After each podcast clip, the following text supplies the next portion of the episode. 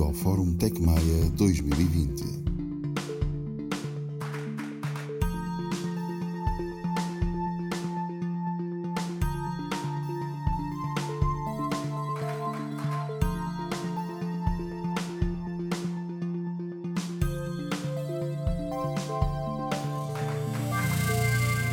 Muito obrigado aos três por se juntarem ao Fórum Tecmaia este ano digital.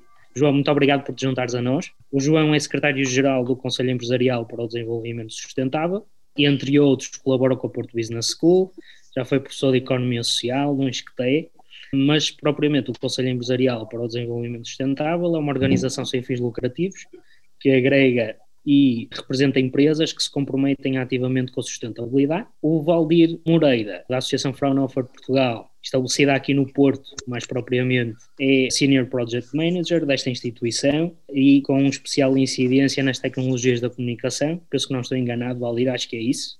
Mais propriamente em Internet of Things, a chamada IoT, Indústria 4.0, que nos é muito querida aqui no TecMaia devido à Critical Manufacturing e o digital farming, que eu espero que nós tenhamos aqui a oportunidade de falar sobre este conceito tão interessante. Rosália Vargas, presidente da Ciência Viva, a Agência Nacional para a Cultura Científica e Tecnológica, tem um percurso profissional ligado à educação e à consultoria. Bem-vinda, obrigado por estar connosco. Portanto, sem mais demoras, e peço desculpa e tenho pedido desculpa a todos os convidados que estas breves notas biográficas nunca fazem jus ao vosso percurso, mas é o tempo que dispomos e vamos tentar aproveitá-lo ao máximo. Nós preparamos muito esta conversa com base nos Objetivos de Desenvolvimento Sustentável da ONU para 2030, eles foram definidos em 2015, e sobretudo vieram comprometer as nações com uma agenda bastante ambiciosa. E eu questionava a Rosália Vargas em que patamar é que nos encontramos nesta altura com base nestes objetivos. Pena! Bom, não quero mais repetir que é um gosto grande estar aqui convosco e eu estou no pavilhão do conhecimento, no meu gabinete, e estar no pavilhão do conhecimento, que é um museu, um centro de ciência interativo aberto ao público neste tempo tão difícil, é um desafio permanente. Assim como um desafio permanente é essa questão já que o Manuel eh, coloca e que lança, de facto, para este papel da agenda da ciência na sustentabilidade e naquilo que são os compromissos que se querem a nível eh, da Europa e para não dizer do mundo, que é verdade, nesta altura se eu percebi a pergunta, é para situar um bocadinho a minha perspectiva nesse contexto e o que é que nós estaremos a fazer. Porque, de facto, eu tenho como companheiros de debate duas pessoas que eu admiro muito e que estão em instituições notáveis e acho muito inteligente da vossa parte da organização pôr alguém uh, da área dos museus e centros de ciência, não é? Não quer dizer que tenha que ser eu própria, claro, fico feliz por isso, mas alguém desta área. Porque aquilo que é exigido, aquilo que é, melhor, aquilo que é esperado desta comunidade de museus e centros de ciência num contexto social, económico, de desenvolvimento e de sustentabilidade, neste tempo que vivemos, é de facto um desafio enorme. E nós somos parceiros reais, atuais, dinâmicos neste processo todo. E podem-se perguntar, mas o que é que faz um centro de ciência ou um museu nessa área? Pois também temos uma agenda, uma agenda para a sustentabilidade. É um trabalho contínuo que a Ciência Viva vem desenvolvendo e porque não gostamos de fazer as coisas sozinhos, não é? Ninguém sabe o suficiente para fazer tudo sozinho. Nós temos parcerias, juntamos-nos a parceiros de várias áreas, privilegiando a comunidade científica e empresas também, e envolvendo todos os que aqui trabalham no processo de tornar este espaço sustentável, dinâmico e muito interventivo na sociedade. As metas que são propostas a nível, por exemplo, das ODS são muito ambiciosas e por isso nós pensando num desenvolvimento para 2030, bom, nós estamos em 2020, quase a finalizar, e desejando finalizar rapidamente 2020, por todas as razões, e temos 10 anos pela frente, onde a esperança é a grande palavra, não é? E o que é que nós podemos mudar? Inovação, esperança, repara que se misturam, vocábulos ou significados que são mais da parte racional e mais da parte emotivo, porque de facto este mundo, este período em que vivemos, exige respostas e propostas que misturam todos esses patamares. Ele é nas ações climáticas, ou na água potável e no saneamento, nas energias renováveis, no trabalho digno e no desenvolvimento económico, na produção e consumo sustentáveis. Portanto, são muitos os ODS que concorrem para um desenvolvimento sustentável a nível do planeta, muito mais seguro e com mais resultados. E claro que a ciência aqui tem que ter e tem cada vez mais um papel muito importante. Não há nenhum ODS que refira, lembro-me agora eu, não sei, mas dir-me-ão, que refiram a palavra ciência de uma maneira clara, explícita. Mas a verdade é que quando falamos de ciência, falamos de conhecimento e ele é transversal a todos e nós vamos estar claramente a trabalhar numa estratégia de sustentabilidade. Tem razão em relação aos ODS, não há nenhum que tenha a palavra ciência implícita num dos 17, eu estou a olhar para eles aqui no big screen, mas eles estão lá uh, por trás. Estão, portanto, é verdade. É o elefante presente dentro da sala, mas é um bom elefante neste caso. Muito bem. Ele não vai fazer estragos, só vai fazer coisas boas. João, qual é a visão sobre isto? Em que patamar é que nos encontramos? Uh, boa tarde, também cumprimentando os meus colegas de painel e a audiência, agradecendo o convite. Estamos muito mal, digamos, o mundo teve 50 anos horríveis, os últimos 50 anos, do ponto de vista da sustentabilidade, e temos de facto 10 anos para inverter a rota, sob pena de chegarmos a pontos ou a níveis sem retorno de sustentabilidade, sobretudo do ponto de vista ambiental. Quando nós, no Conselho Empresarial para o Desenvolvimento Sustentável, o BCSD Portugal, falamos de sustentabilidade, assentamos o conceito de sustentabilidade sobretudo em três dimensões: a dimensão ambiental, a dimensão social e a dimensão do governance das organizações. Quando eu digo que estamos muito mal, é sobretudo na dimensão ambiental e diria na social menos, mas também com muitos sinais de alerta. E se me der espaço, Manel, posso dar três ou quatro notas que são muito inquietantes. Claro. O nível de dilapidação dos recursos naturais é absolutamente insustentável e foi exponencial nas últimas décadas. Nós, o ano passado, consumimos 100 mil milhões de toneladas de recursos naturais. Muitos desses recursos naturais são não renováveis ou têm ciclos longos de renovação, dos combustíveis fósseis aos minérios, à biomassa, ou não são renováveis ou têm ciclos muito longos de renovação. Desde a década de 70, que nós atingimos o overshoot day do planeta antes de 31 de dezembro, o que significa que desde a década de 70, desde há 50 anos, que nós consumimos mais recursos naturais do que seria recomendável, do que seria sustentável. E, portanto, sendo esses recursos um estoque, quando acabarem, acabaram.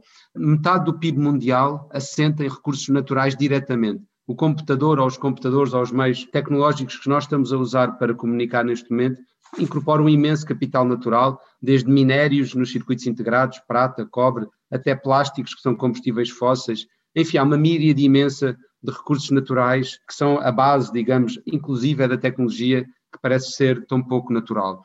Mas não tem só a ver com a dilapidação de recursos naturais. O ano passado, o nosso modelo económico global foi apenas 8,6% circular. Ou seja, nós temos um modelo profundamente linear que assenta na extração de recursos naturais, como digo, e depois no uso dos recursos e que acabam como disposable goods, como resíduos em aterros ou em incineração, sem que voltem a ser incorporados nas cadeias de valor.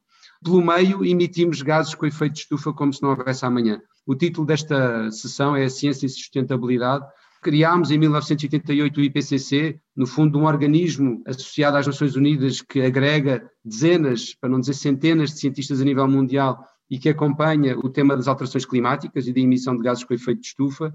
E, na verdade, nós emitimos mais gases com efeito de estufa para a atmosfera desde a criação do IPCC, repito, em 1988, do que desde 1750 e 1988. Ou seja, nós emitimos mais gases com efeito de estufa desde 88, criação do IPCC, do que ao longo de toda a Revolução Industrial e todo o século XX até à sua própria criação.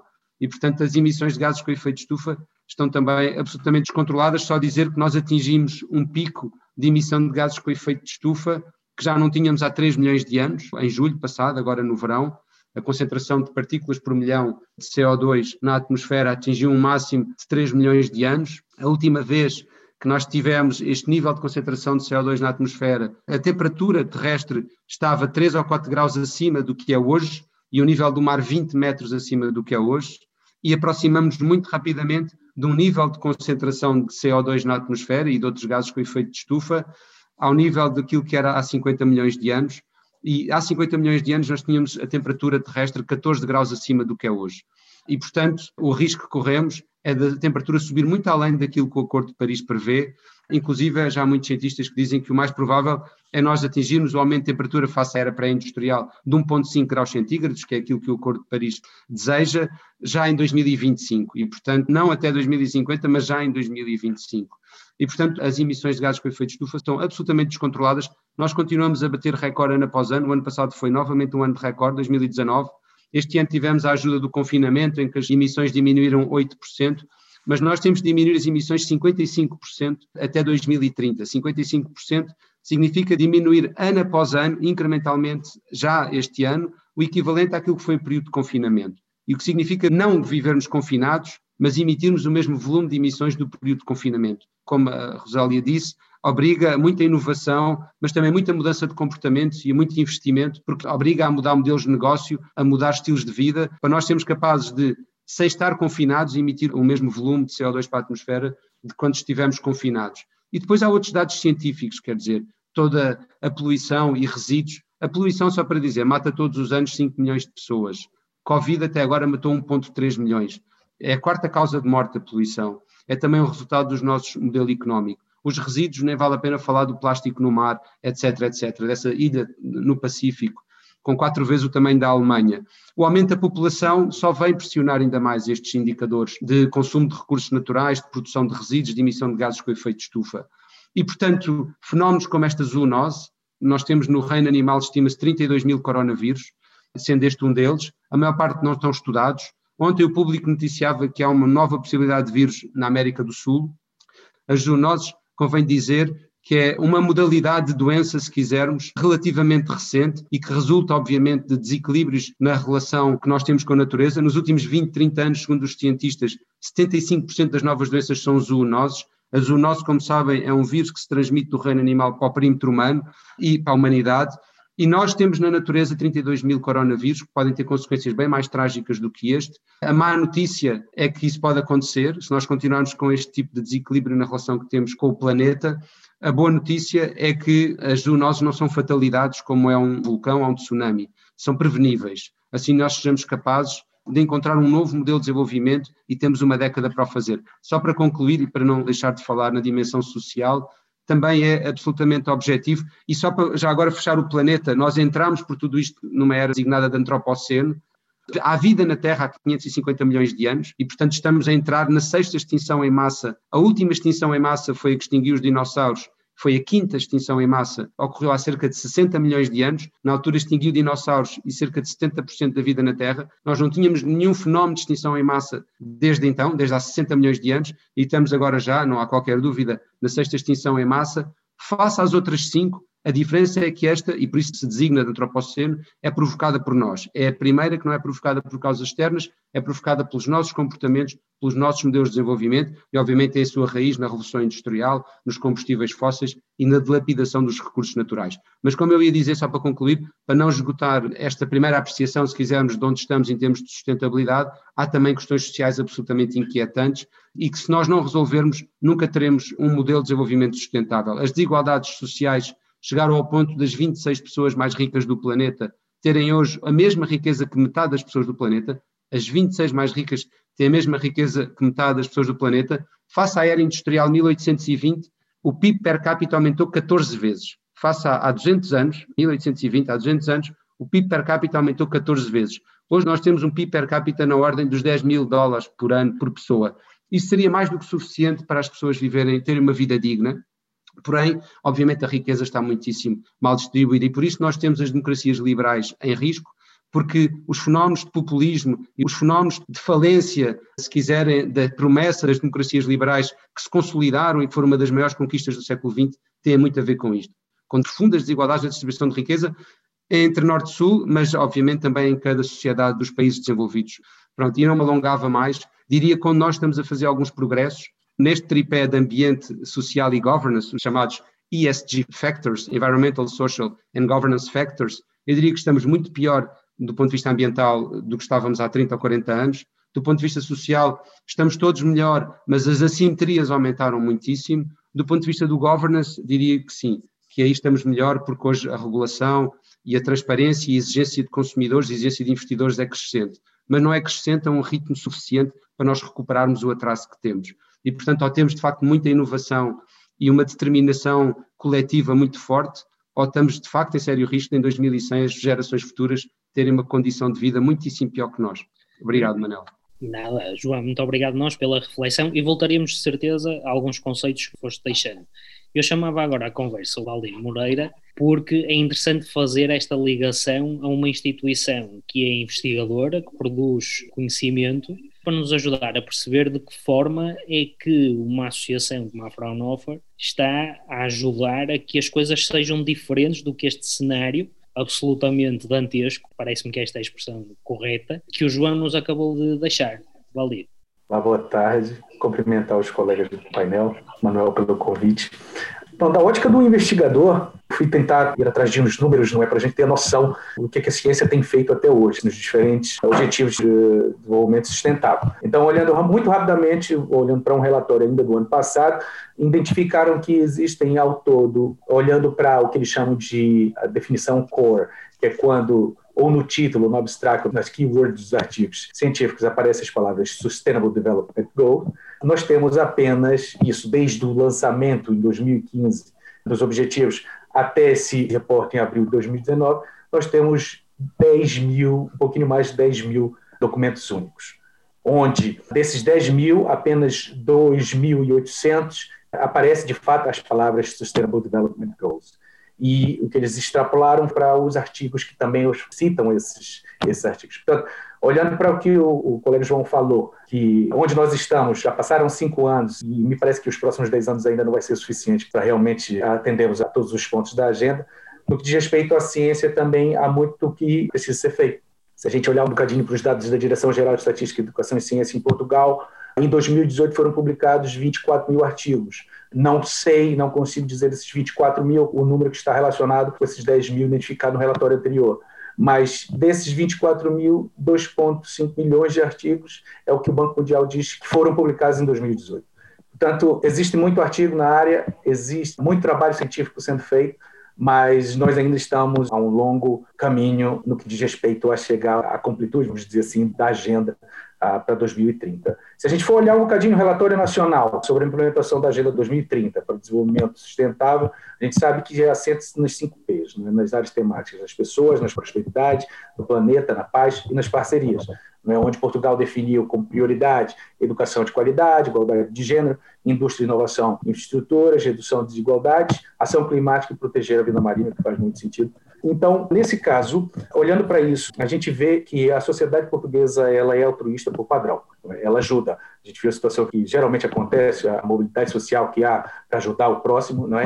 E se a gente pensar em implementar as políticas de sustentabilidade ou de desenvolvimento sustentável, o papel da comunidade, o papel de todos os intervenientes da comunidade está claro, está bem definido e todos querem participar. Nós vimos a população atuando, nós vemos as universidades atuando no que diz respeito a isso. A própria FCT também tem as suas chamadas associadas aos Objetivos de Desenvolvimento Social da ótica do que nós fazemos na Fraunhofer e puxando um bocadinho para os últimos desenvolvimentos, nós temos um segundo centro de investigação sobre a Associação Fraunhofer Portugal, que é o dedicado à agricultura de precisão e à gestão das águas, uma colaboração entre a Fraunhofer Gesellschaft, a Fraunhofer Portugal, a FCT e as universidades de Évora e Trás-os-Montes e Alto Douro. Portanto, há um movimento muito forte no que diz respeito aos cientistas, aos investigadores, achar soluções, a definir soluções e soluções práticas para alcançarmos esses objetivos, mas ainda estamos assim a um longo caminho de alcançar essa agenda. Eu chamaria de novo a Rosália. Então, realmente a ciência podemos dizer que não deixa margem para dúvidas. É preciso agir já. E mesmo em 2019, por exemplo, sabemos que mais de 11 mil cientistas no mundo alertaram para a emergência climática. E depois de tantos encontros, tantos acordos, etc., não estamos a fazer o suficiente. Isso o João já disse muito claramente, e de facto, para além dos cientistas, existem também os jovens, os grupos jovens, cada vez mais a darem a sua voz e a sua intervenção na sociedade, de que o exemplo mais recente é o Fridays for Future, liderado pela Greta Thunberg. Portanto, não é de desprezar nenhum desses movimentos, eles são muito importantes e estão a trabalhar para aquela mudança que se quer necessária. Cada vez mais se diz pensar global, agir local. Eu ia, não sei se já terminou o seu raciocínio, peço desculpa. Não, ia entrar num exemplo. Eu ia mesmo pedir-lhe esses exemplos numa lógica já local. Lógica, ah, que bom. Porque a sua missão é contribuir para a pedagogia da sustentabilidade e da importância da ciência nos nossos comportamentos e do respeito por ela que dinâmicas é que vocês oferecem para que isto se interiorize cada vez mais? Ora bem, de facto a ciência viva abarca uma área muito, muito alargada de conhecimento, não é? Mas estas áreas da sustentabilidade são áreas da maior importância para nós e, isto tem a ver com o trabalho que é preciso fazer cada vez mais de literacia científica neste domínio.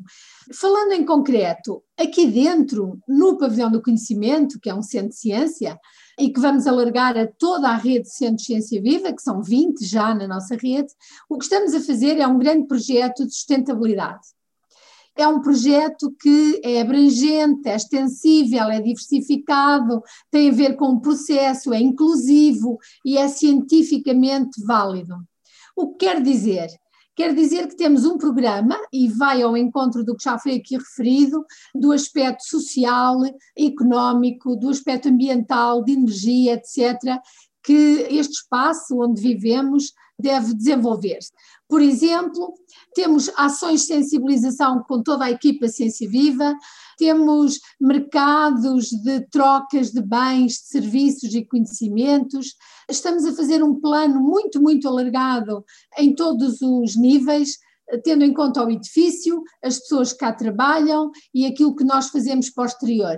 E há um plano que está a ser acompanhado por uma consultora. Devo dizer que essa consultora apareceu-nos por acaso e de uma maneira não digo que é pro bono, mas é quase como se fosse pro bono, porque houve uma ação aqui no pavilhão, externa, no nosso auditório, e era sobre sustentabilidade, e a mim convidaram simpaticamente a ir dar as boas-vindas e abrir esse fórum, e eu falei desse projeto que estávamos a iniciar, e então estava uma pessoa na audiência que era de uma consultora dessas áreas e que ficou muito curiosa e nos está a ajudar a implementar esse trabalho.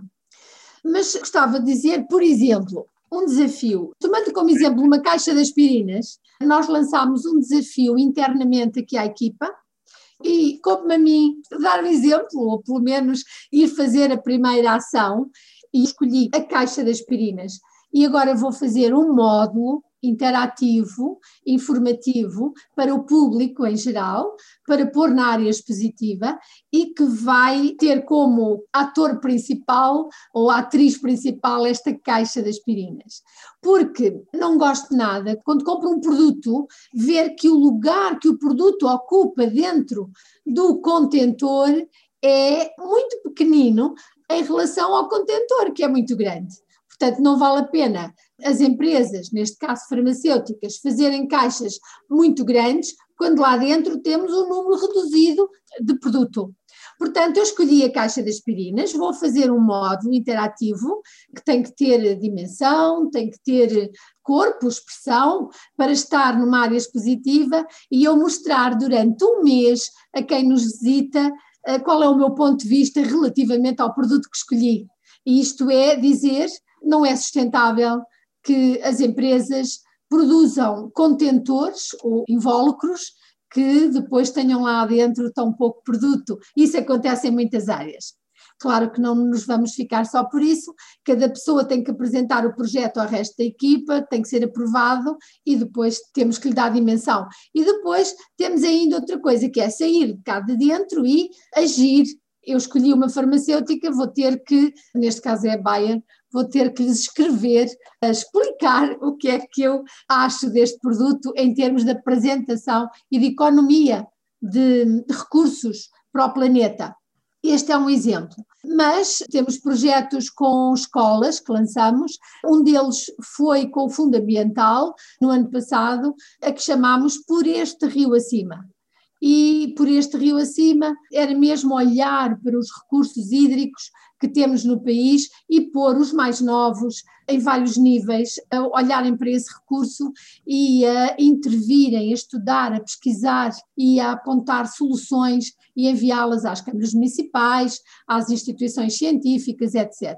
Portanto, esse é um exemplo de um projeto, mas existem muitos mais. Gostava de lembrar aqui António Guterres, o secretário-geral das Nações Unidas, que referiu que a ameaça climática é, e estou a citar, muito mais grave que a pandemia, é uma ameaça existencial para o planeta e para as nossas próprias vidas. Ou estamos unidos ou estamos perdidos.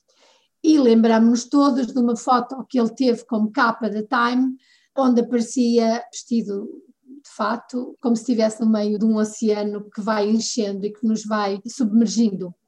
E aqui entra novamente a ciência e a divulgação científica, de facto, para discutir caminhos, mostrar soluções, para demover, demover, isto é importante, negacionistas que existem. Estou a falar dos negacionistas climáticos neste contexto, porque alguns grupos nós sabemos que só vão abandonar uma atitude negacionista quando forem feridos economicamente.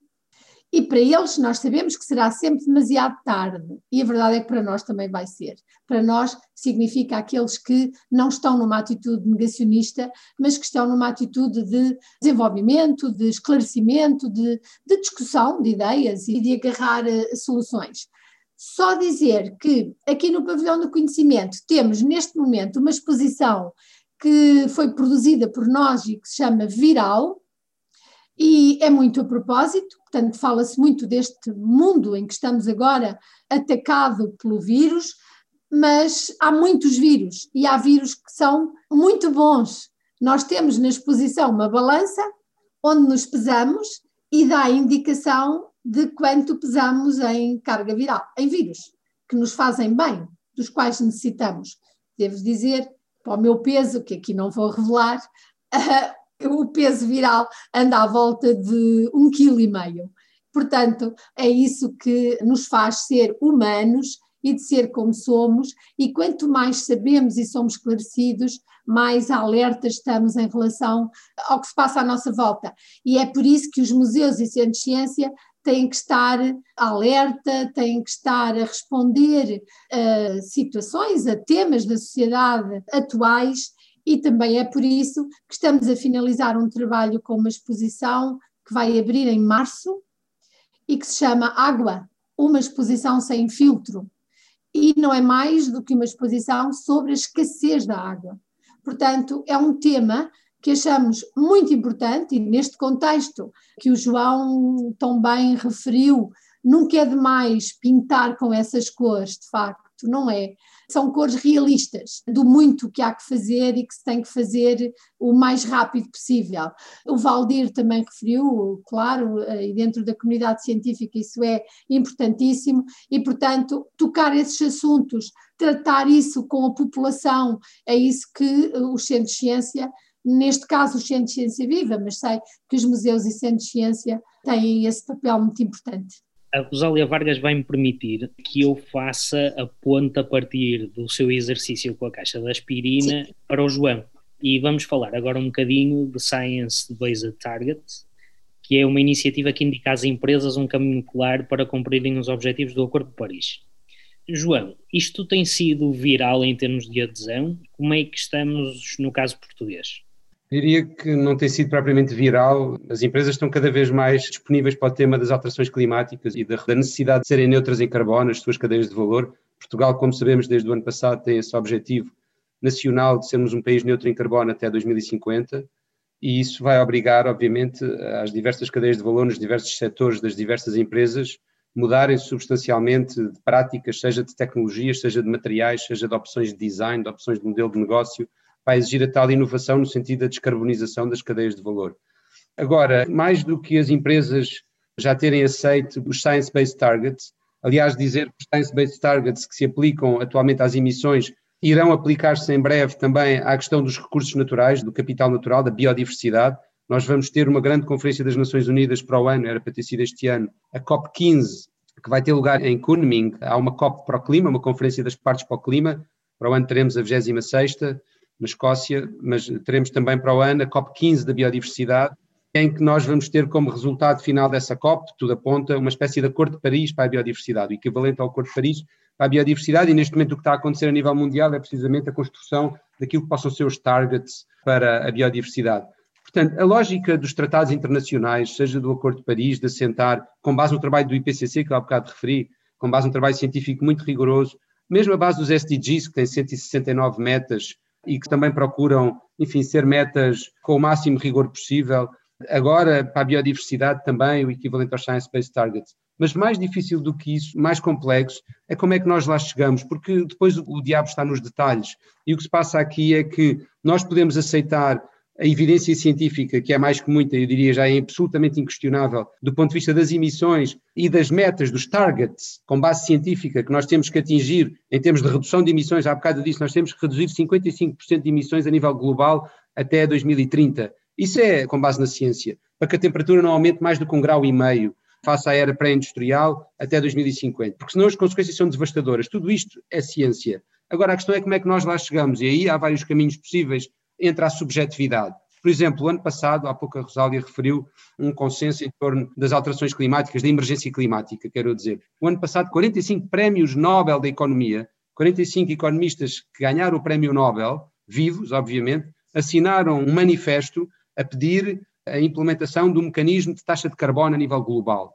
Ou seja, nós temos que encontrar formas de reduzir as emissões. Uma dessas formas é o carbono custar dinheiro às empresas e, no limite, aos Estados e aos cidadãos. Depois, isso obriga também a uma reforma fiscal para que as pessoas não fiquem mais penalizadas na sua fatura fiscal. Mas isso é uma conversa posterior. Se nós queremos reduzir carbono, os economistas acreditam muito em incentivos financeiros, temos que taxar o carbono, tem que ser caro, tem que doer emitir. A Europa tem um mercado de licenças de emissões que é absolutamente disfuncional, que não serve para quase nada, porque as cotas de emissão são muito permissivas e depois, quando se quer emitir mais do que a cota, é muito barato emitir. E, portanto, assim não funciona o mecanismo como incentivo para a transição para tecnologias limpas, por exemplo, para a adoção de energias renováveis no mix energético, esse peso das energias renováveis ser cada vez maior e os combustíveis fósseis cada vez menor, a energia com base em combustíveis fósseis. Mas para isso é preciso haver os tais incentivos, como sejam mercados de taxas de carbono ou mercados, no caso do capital natural, que reconheçam e façam as empresas ou quem usa o capital natural pagar os serviços do ecossistema. Os serviços que os ecossistema, por exemplo, a água, a água que nós bebemos e que resulta de uma purificação natural, se quisermos, ao ar que nós respiramos e que resulta do trabalho que as árvores fazem, magnífico, e que nós lesamos em muitos casos, quer a água, quer o meio natural, e não pagamos por isso. E, portanto, nós temos que reconhecer os serviços de ecossistemas e integrar isso nas nossas cadeias de valor. Nós temos que pagar pelo carbono, nós, empresas designadamente, para termos um incentivo para transitar para novos modelos de negócio e novas tecnologias sob pena, e acaba aqui, sob pena de nós todos aceitarmos a evidência científica, nós todos aceitarmos as metas e a urgência das metas, mas depois, como dizia o Almada Negreiros, quer dizer, quando eu nasci, todas as frases que iam salvar o mundo já estavam ditas, só faltava salvá-lo. A evidência científica já é partilhada e aceita por todos, ou quase todos, há uma, 1% de tontos, permitam uma expressão, a que não aceita, em muitos casos não aceita, por razões de lobby político e económico, e portanto nem sequer é uma crença científica oposta, não, pelo contrário, não tem sequer base científica nenhuma, é puramente, nem sequer é ideológica, é, digamos, é manipuladora, e é de interesse próprio, económico ou político. Mas dito isto, quem acredita, depois não basta acreditar, tem que fazer o caminho no sentido de atingir essas metas. E aí é que começa a discussão séria. Eu chamaria novamente o Valide no sentido de nos explicar, e eu comecei por referir isso quando o apresentei, conceitos como digital farming e IoT, de que forma é que isto nos pode ajudar a sermos mais sustentáveis, Valdir?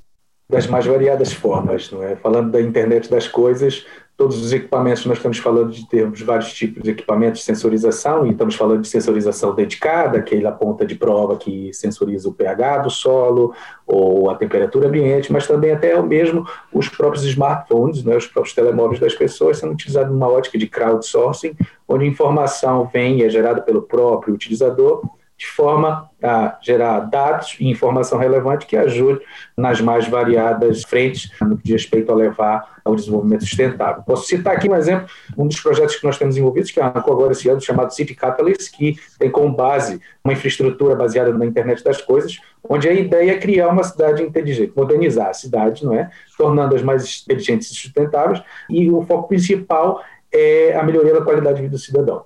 Então, o objetivo aqui é utilizar a tecnologia com o objetivo de reduzir a pegada ecológica, ou seja, nós queremos reduzir o consumo energético, nós queremos reduzir as emissões de carbono, nós queremos fazer com que tudo que tenha um impacto negativo na natureza seja reduzido no âmbito da internet das coisas. No caso do Digital Farming, também utiliza sempre os conceitos de internet das coisas, para essa sensorização, mas um outro projeto chamado Project Africa utiliza as ferramentas tecnológicas com o intuito de empoderar os agricultores familiares. A gente sabe que hoje o agricultor familiar, eles são os responsáveis por maior parte da produção dos alimentos que a gente consome. Isso em qualquer país do mundo. Mas, ao passo que eles têm esse papel tão importante, eles também estão em desvantagem em conseguir, por exemplo, os insumos. Eles, é muito mais caro um agricultor em África, por exemplo, em relação a um agricultor europeu, e conseguir um quilo de fertilizante. Então, a ideia desse projeto é empoderar esses agricultores familiares, né, e focando principalmente no empoderamento feminino e com base na internet das coisas, com base na sensorização, fazer com que informação sobre a qualidade do solo, sobre o estado atual do solo seja conhecido e, informação relevante, conhecimento relevante seja gerado em cima com tecnologias de aprendizagem de máquina, inteligência artificial, ou até mesmo uma análise por um especialista de solo para determinar como é que esse agricultor pode melhorar a sua produção ao aplicar um fertilizante, por exemplo. Portanto, que é da ótica da internet das coisas, que é das novas tecnologias, agora, o 5G, por exemplo, chega à conversa e traz muito potencial.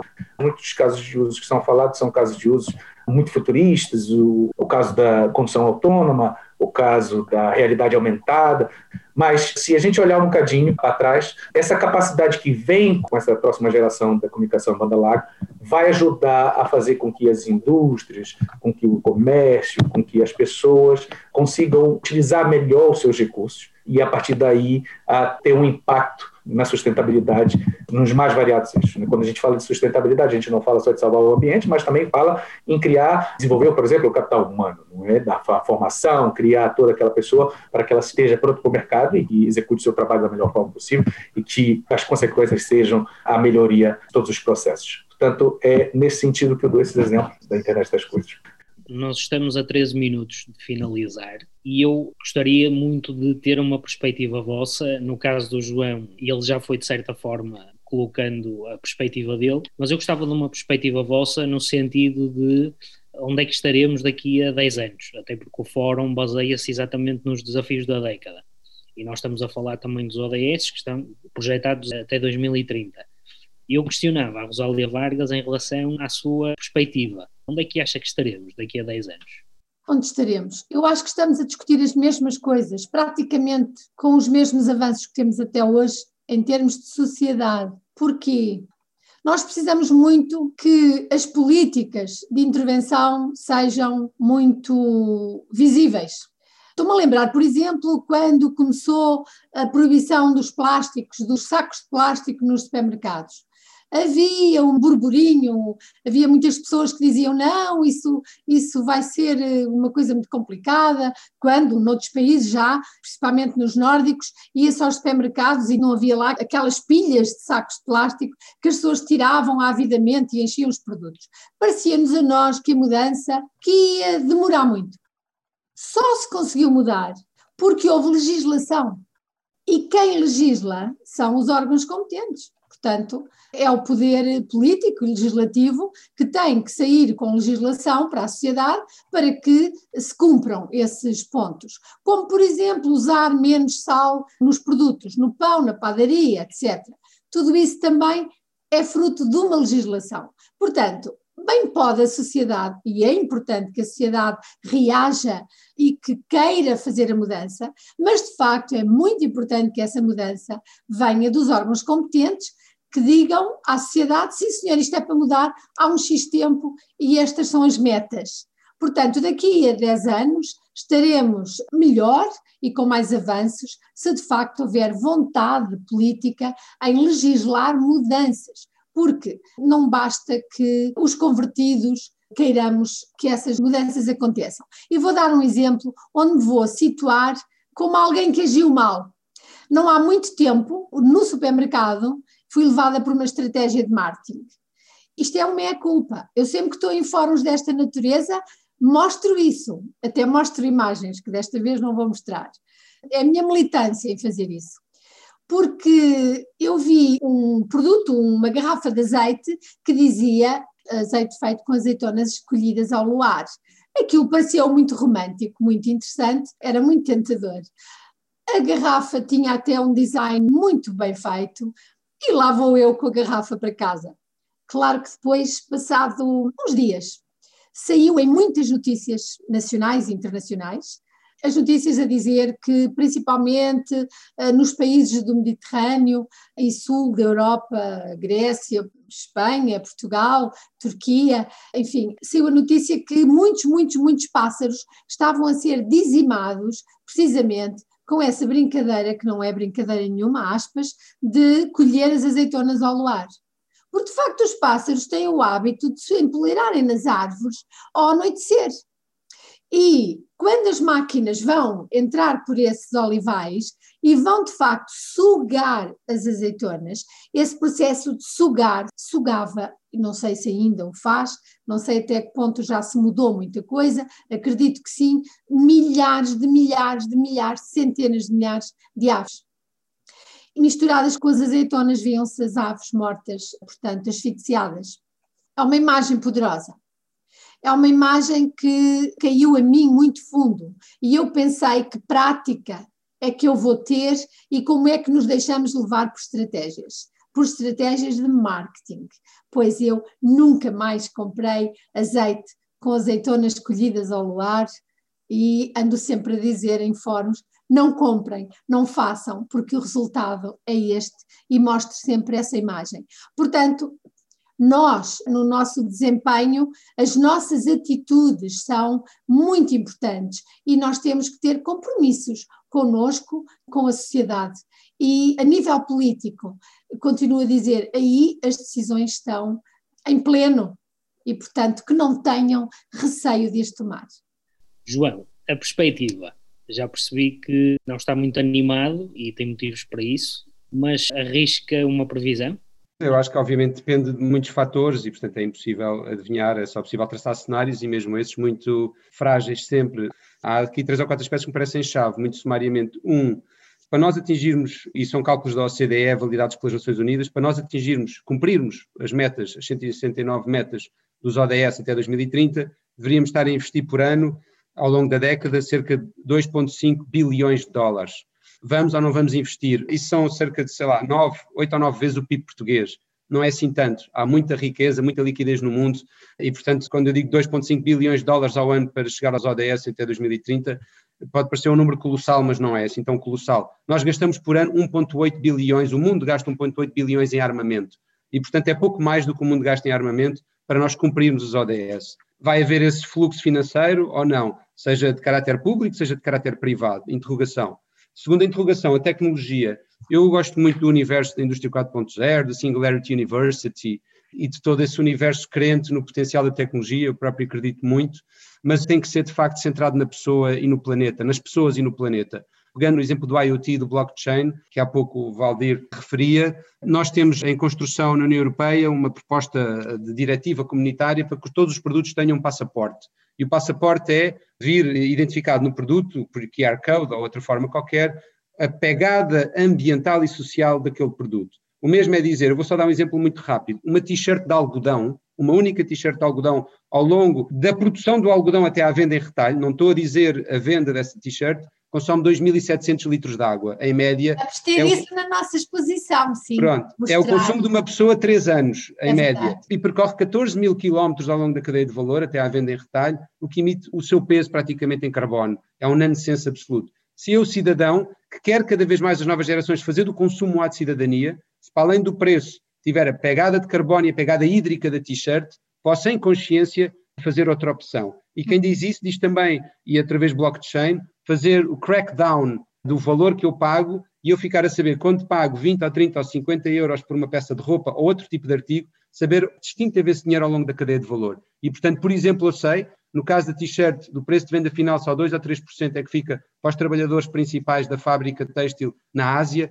eu fico a saber que porcentagem é que foi a pagar salários dos trabalhadores. E isso dá-me toda uma nova perspectiva de consumo, ou de possibilidades de consumo, muito mais conscientes, que são proporcionadas pela tecnologia. Portanto, ou a tecnologia serve para otimizar recursos naturais e dar consciência e possibilidade ao consumidor de fazer consumo à cidadania, ou a tecnologia pela tecnologia servirá de muito pouco. A última nota que me deixo é: isto correrá tanto melhor quanto nós tivermos coragem de reformar o capitalismo e as democracias liberais. E isso é um desafio muito maior do que reformular os modelos de negócio das empresas ou as cadeias de valor, ou o desafio da inovação para a tecnologia. E aí vamos, de facto, numa encruzilhada muito complexa. Como é que nós conseguimos recuperar a promessa das democracias liberais?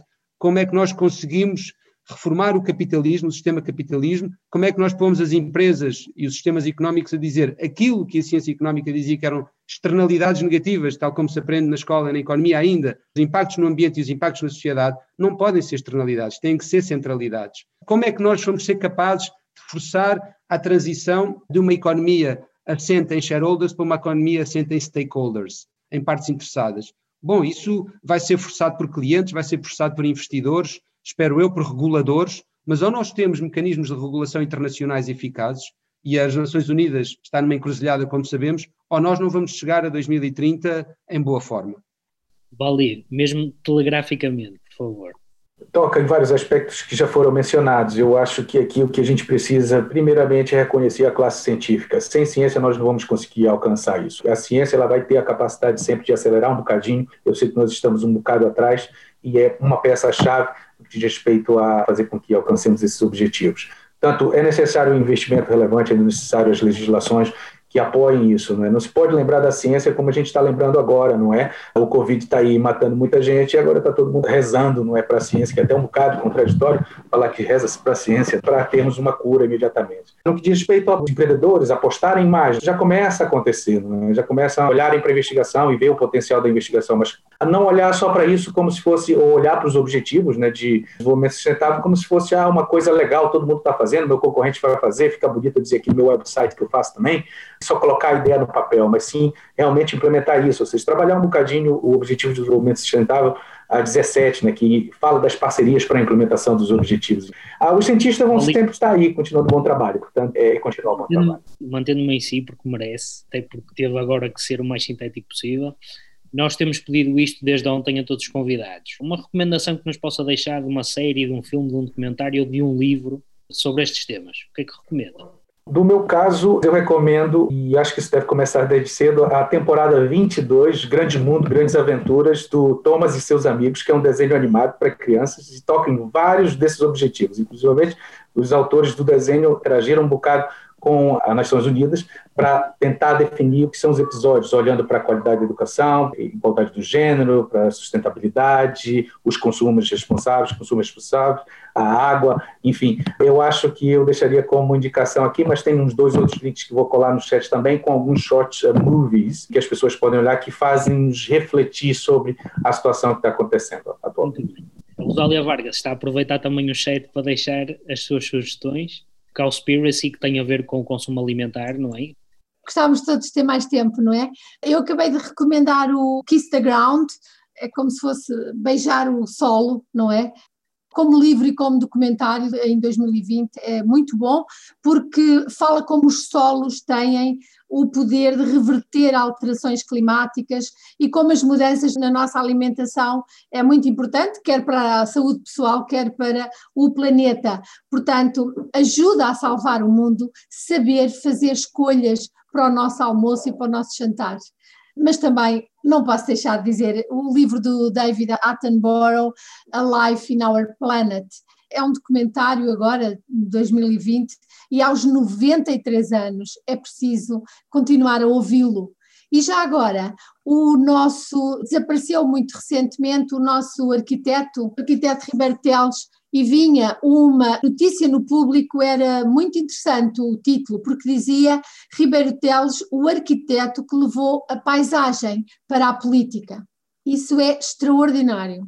Não nos podemos esquecer do legado dele, e lutarmos todos para que aquilo que ele desenhou, projetou, pensou, seja implementado sempre, cada vez mais. João. Bom, eu então, só para ficarmos em paridade de género, recomendar uma memória da Maria Luz de Pintasil, que teria mais ou menos agora a idade do Riberteles. Agora, em termos de sugestões, uma sugestão de leitura recente que saiu agora, um livro do Noam Chomsky, do Robert Pauline, chamado Climate Crisis and the Global Green New Deal. Esta ideia de um Green New Deal mundial é uma urgência, uma espécie de man on the moon, que foi a ambição de Kennedy para os Estados Unidos, mas um man on the moon green e que seja uma ambição global. E este livro do Noam Chomsky, que saiu agora, Climate Crisis and the Global Green New Deal, é muito interessante. É também um desafio da Europa para a década, o Green New Deal europeu. E um documentário antigo, mas já agora sobre a indústria da moda, chamado True Cost.